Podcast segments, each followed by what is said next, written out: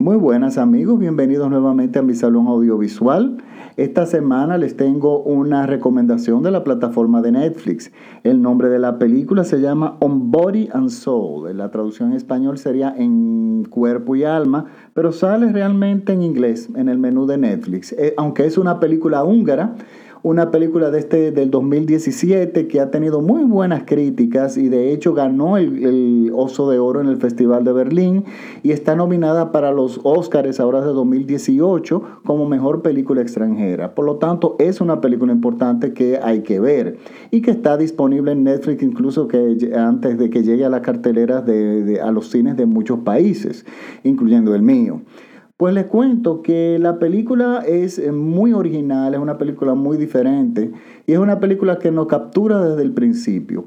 La película se desarrolla en un matadero, lo cual es bastante extraño.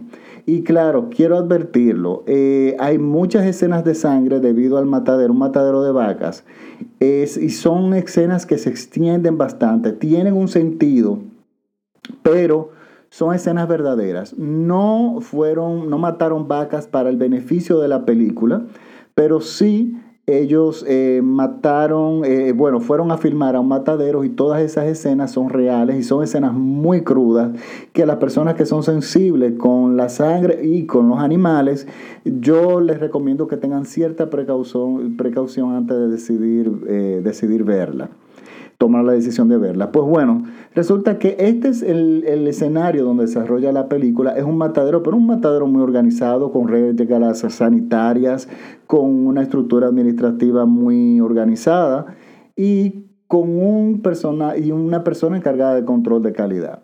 Pues el protagonista es el gerente financiero, creo, creo que es la, la posición del, de, la, de, la, persona en, en, la empresa.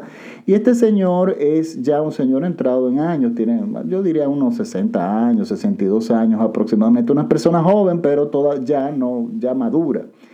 Y resulta que esta persona, él tiene una incapacidad, él no puede mover uno de sus brazos. Pero él se desarrolla normal en, su, día a día, vive solo y es una persona, bueno, entregada a su trabajo como todo el mundo ahí. Resulta que durante un día entra una empleada nueva y esta empleada nueva es la encargada de control de calidad.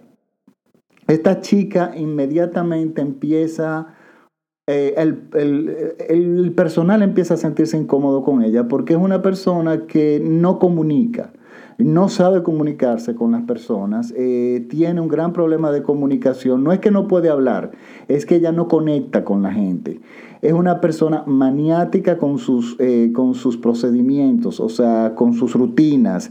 Eh, es una persona muy metódica una persona eh, obsesionada con ciertas eh, cosas que inmediatamente cuando uno empieza a ser testigo de las cosas que ella hace, uno empieza a percibir una anormalidad en ella, algo que no es normal, pero que le permite ser funcional para poder trabajar, haberse graduado de la universidad y todo aquello. Y de hecho eh, se demuestra que ella es una mujer brillante, pero ella es muy particular. De hecho, ella no quiere tener roce con la gente, ni roce absolutamente con nada. De hecho, ella evade.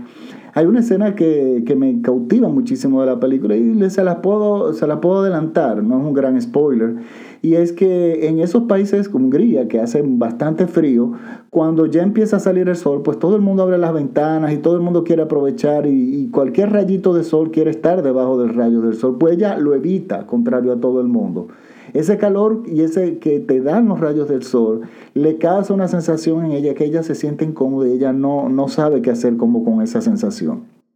Pues bueno, con este personaje tan particular y que crea eh, ronchas entre el personal de la compañía, porque no solamente porque no es amigable, sino porque ella, al ser una la encargada de control de calidad, ella empieza a calificar cierto ganado como clase B cuando la compañía lo, empieza, lo entiende como clase A.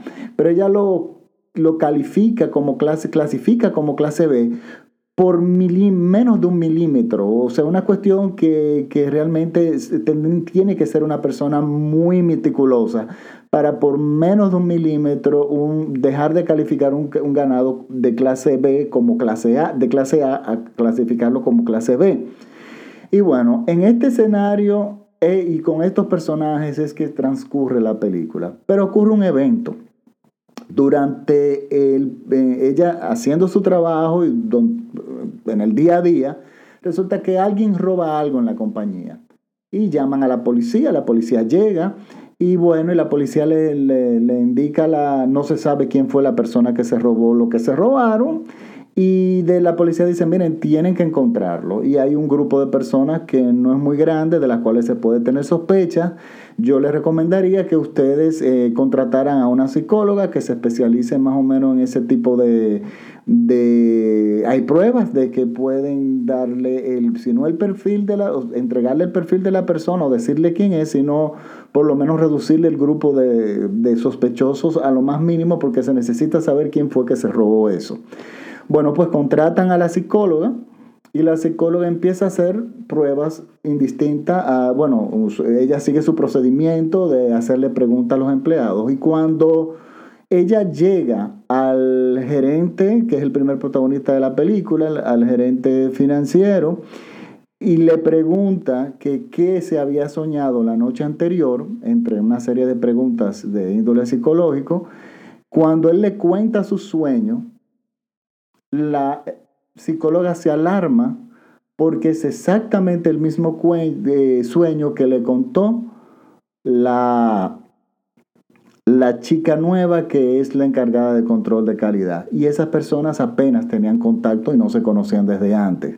Entonces, a partir de esta situación, la película realmente arranca, empieza el argumento, empieza todo lo que se va a contar de la película, que por supuesto no le voy a dar spoiler, pero convierte a la película en, algo, eh, convierte a la película en cine muy interesante. Es uno queda cautivado por todos los planteamientos que te hace la película sobre la soledad, sobre la incapacidad de algunas personas de poderse comunicar con otros y el hecho de que no se puedan comunicar no significa que no tengan la necesidad de comunicarse, simplemente que no desarrollaron esa herramienta en determinado momento de su vida. Y es un estudio sobre la incapacidad de comunicarse en, y la necesidad del amor en un terreno donde hay mucha insensibilidad, porque estamos hablando de que es un matadero. Y las personas que trabajan en un matadero tienen que, si no son insensibles, tienen que tener, eh, tienen que desarrollar esa insensibilidad para poder matar y, todos los días vacas, porque estamos hablando que es en serio, o sea, matan las vacas, unos las abren, otros limpian la sangre, otras las desangran, otros lo dividen por partes. Todo el mundo está muy ligado con la sangre.